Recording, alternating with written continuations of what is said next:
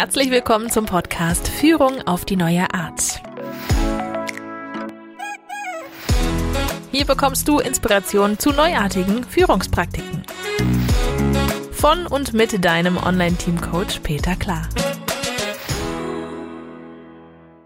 Niemand ist perfekt, aber man kann ja dran arbeiten. Über Texte kann man schnell mal einen Kollegen lesen lassen und bekommt Verbesserungsmöglichkeiten. Doch wie macht man das, wenn es sich nicht um einen Text handelt, sondern zum Beispiel um eine Präsentation? Montag früh und ich habe wieder eine Praktik für dich, die helfen kann, die Zusammenarbeit im Team weiter zu verbessern. Ja, manchmal hat man doch so einen Tick irgendetwas an sich, was man selbst schon gar nicht mehr wahrnimmt. Oder man hat irgendwie eine Gestik oder eine Mimik drauf, die für andere nicht so eindeutig ist, die sehr verwirrend ist. Genau in solchen Fällen kommt die Praktik Perfektionsspiel zum Einsatz. Das Perfektionsspiel stammt auch aus den Core Protocols. Den Link zum Original findest du in den Show Notes. Also, was braucht man für das Perfektionsspiel? Zwei Personen. Eine Person A, ich nenne sie Anton, will an sich arbeiten und etwas verbessern. Eine weitere Person, B, ich nenne sie Bertha, hilft Anton dabei. Wichtig ist, dass die beiden in einem guten Arbeitsverhältnis stehen und da ein gewisses Vertrauen da ist, dass man sich da jetzt nicht gegenseitig fertig machen möchte.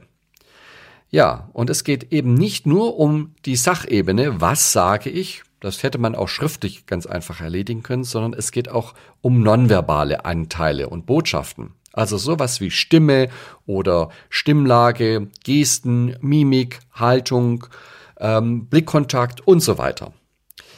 Und dafür machen Anton und Bertha ein Spiel. In dem geht es darum, perfekt zu werden. Naja, vielleicht nicht perfekt, aber zumindest besser zu werden. Das Spiel hat drei Phasen. In der ersten Phase macht Anton das, was er verbessern möchte oder präsentiert etwas, was er verbessert haben möchte. Da kann es schnell zu Missverständnissen kommen, deswegen ist es vielleicht sinnvoll, wenn Anton am Anfang sagt, jetzt starte ich und am Ende auch sagt, jetzt ist Schluss. Man stellt sich einfach vor, ähm, der Anton stellt sich hin, kämmt sich nochmal die Haare und äh, schneuzt sich die Nase und fängt dann an. Jetzt wäre natürlich die Bertha so ein bisschen verunsichert. Gehört das schon dazu oder gehört das nicht dazu? Soll ich dazu jetzt was sagen oder nicht? Deswegen ist es einfacher und eindeutiger, wenn Anton am Anfang sagt, jetzt starte ich und jetzt ende ich am Schluss.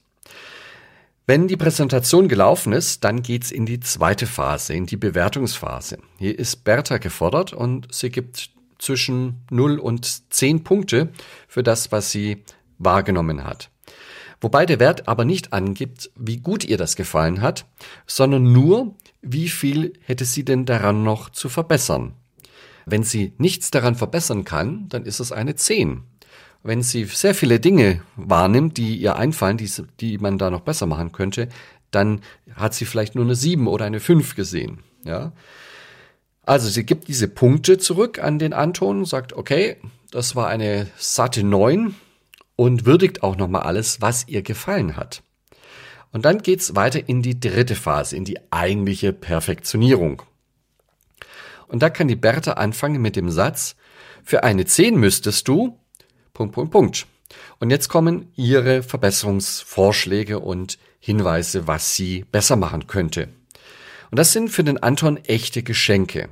Ja, zumindest dann, wenn sie positiv und konstruktiv formuliert sind, weil sie den Anton ja nicht kleiner machen sollen, das ist ja kein Lehrer-Schüler-Verhältnis, denn da treffen sich ja zwei und die haben ja beide dasselbe Ziel, sie wollen etwas besser machen. Damit das Spiel richtig gut funktioniert, gibt es noch drei sehr einfache Regeln. Die erste Regel lautet, Anton akzeptiert ohne Diskussion, was Bertha sagt. Die Bertha, die gibt sich da wirklich Mühe und überlegt sich, was würde es noch besser machen und nichts ätzenderes, als wenn ein Anton jedes Mal so reagiert und sich äh, rechtfertigt, warum er es nicht gemacht hat oder warum es nicht geht. Das braucht es alles nicht. Also der Anton hört zu und akzeptiert, was die Bertha da äh, erklärt, was, was, was es noch besser machen würde. Für die Bertha ist wichtig, dass sie positiv bleibt. Also, was hat ihr gut gefallen? Und auf der anderen Seite, was würde es noch besser machen? Und das ist auch wieder der Blick nach vorne und eben nicht, weg von, also nicht das Negative aufzählen, nicht das, was nicht gefallen hat, sondern hinzu, was würde es noch besser machen? Wie würde das aussehen? Was kann man da tun? Deswegen auch die dritte Regel für die Bewertung ganz wichtig. Wenn der Bertha nicht einfällt, was man noch besser machen kann, dann ist es eine 10. Das heißt, Bertha zieht nur, nur so viel von der 10 ab, wie sie zur Verbesserung noch beitragen kann. Und wenn ihr es nicht gefallen hat, aber ihr auch nichts einfällt, was man da besser machen kann, dann ist das einfach eine 10. Weil die Zahl sagt nicht aus, wie gut hat's gefallen im Sinne einer Bewertung, sondern nur, wie viel Potenziale kann ich noch dazu beitragen. Und du merkst schon, die Praktik setzt so ein bisschen voraus, dass sich die zwei Personen auch auf verschiedenen Kommunikationsebenen reflektieren können. Unter Umständen muss man vielleicht auch mal ganz kurz auf die Beziehungsebene etwas ansprechen, wenn da etwas sehr Kritisches gelaufen ist, um zu sagen, wie geht's mir jetzt damit, ja. Äh, letzten Endes ist es ja für Anton so, er bekommt lauter Geschenke, lauter Ideen. Was er damit macht, bleibt ihm überlassen. Das ist so wie wenn die Tante Emma kommt und mir irgendeinen Staubfänger schenkt. Und es bleibt mir überlassen, ob ich den Staubfänger toll finde und ins Regal stelle oder ob ich den blöd finde und in den Mülltonne presse. Ja? Und da ist es auch so, Anton entscheidet, was er mit diesen ganzen Verbesserungsmöglichkeiten machen möchte. Wie perfekt will er denn werden? Oder was kann er für sich vorstellen, dass er auch umsetzen kann und was nicht? Ja, er muss ja auch mit seinen Ressourcen haushalten. Also ich finde das eine wunderbare Praktik. Die Regeln und auch das Spiel und die Art und Weise, wie es abläuft, die Struktur, hilft so ein bisschen dabei, Feedback zu organisieren. Insbesondere dann, wenn die Beziehung eben noch nicht so richtig fest ist. Ja, klar, wenn ich ein Team habe, die schon sehr gut sind, die vielleicht auch sehr gewaltfrei kommunizieren können, dann braucht sowas vielleicht nicht mehr als starre Form, dann können die das auch so irgendwie machen.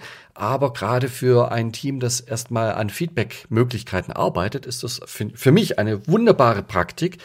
Nicht ganz einfach, die ist anspruchsvoll, aber sie hilft tatsächlich, die Resultate besser zu machen und sie wirkt auch positiv auf die Beziehung zwischen Anton und Bertha. Insofern kann ich nur raten, probier das einfach mal aus. Das war Führung auf die neue Art mit deinem Online-Team-Coach Peter Klar. Willst auch du ein starkes Team entwickeln? Auf peterklar.de findest du noch mehr Inspirationen, wertvolle Informationen sowie nützliche Werkzeuge. Also schau gleich vorbei auf peterklar.de.